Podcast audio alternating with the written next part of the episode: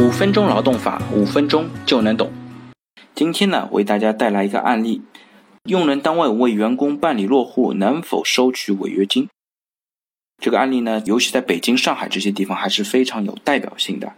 我为大家介绍一下，小王呢是国内某大学的毕业生，到北京某公司工作。入职的时候呢，公司和小王签订了劳动合同，其中约定，为了维护双方的利益，公司为小王办理北京户口，协助其办理档案托管手续。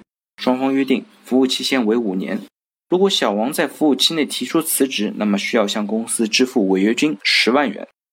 那在公司工作两年以后啊，小王觉得薪资待遇比较低，而且工作内容呢单调枯燥，于是就想换份工作。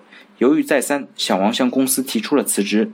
公司表示：“小王，你可以辞职啊，但是你服务期没有满五年，辞职需要向公司支付违约金十万元。”小王当然不愿意支付这个违约金，于是呢，公司拒绝了小王的辞职申请。小王还是离开了公司。小王离开公司以后啊，公司到当地的劳动人事争议仲裁委员会申请了仲裁。要求裁决小王按照劳动合同的约定支付公司违约金十万元。公司表示啊，北京的落户其实属于非常稀有的资源，它的价值很高。公司之所以为小王办理了北京户口，主要就是认可小王为公司提供长期的服务。现在服务期没有满，小王没有经过公司同意而离开公司，他的行为不仅违反了诚实信用的原则。同时也违反了劳动合同的约定，于是啊，小王应当按照劳动合同的要求向公司支付十万元的违约金。那小王也说自己之所以离开呢，主要是考虑到薪资待遇比较低，而且在公司长期得不到重用和发展。离开公司的时候呢，已经提前一个月向公司提交了辞职报告。虽然没有经过公司同意，但是离开了公司也没有不妥的地方，所以自己不需要向公司支付这十万元违约金。听到这样的一个案例啊，我相信很多企业主和 HR 都会有这样的顾虑，他们会觉得，哎，北京户口是一个非常困难的事情，它的价值我们也是众所周知的。企业把它作为员工在入职时候的工作条件，也是合情合理嘛。如果你不来，当时就不要签劳动合同。你既然当时愿意签订劳动合同，也认可我们这样服务期的约定，那你就应该遵守合同的约定，承诺坚守工作，这是最基本的诚信问题。你现在说走就走，而且不给我们违约金，明显是不诚信的一个行为。同时呢，这也违反了合同的一个约定。那要求主张违约金，理所应当啊。但是很抱歉，在这边我只能告诉各位企业主和 HR，像这样的一个操作啊，在中国肯定是不符合中国的法律约定的。呃，无论是基于怎么样的考虑，在劳动合同当中和员工做类似的约定都是无效的。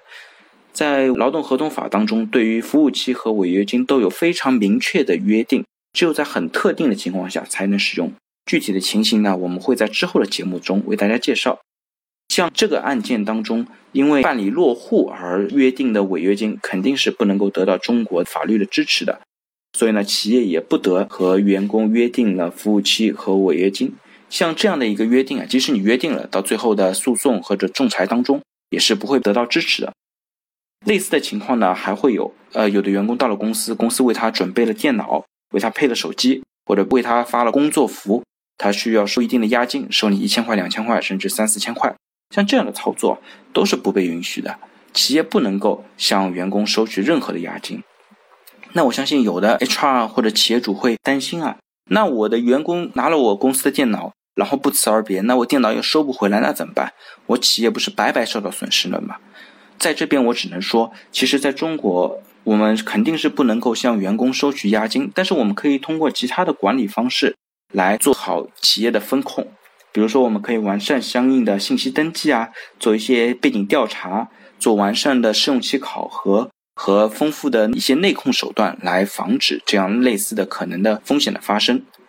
所以说，在最后呢，我也希望大家做一个思考题：大家自己的公司或者之前工作过的公司有没有？向员工收取押金或者违约金的一些情况，如果有的话，怎么样做一些调整，能够做得更好？大家如果对我的话题有任何的问题或者建议，非常欢迎在我的音频下方留言，也非常欢迎将我的音频转发给需要的朋友。我们下期再见。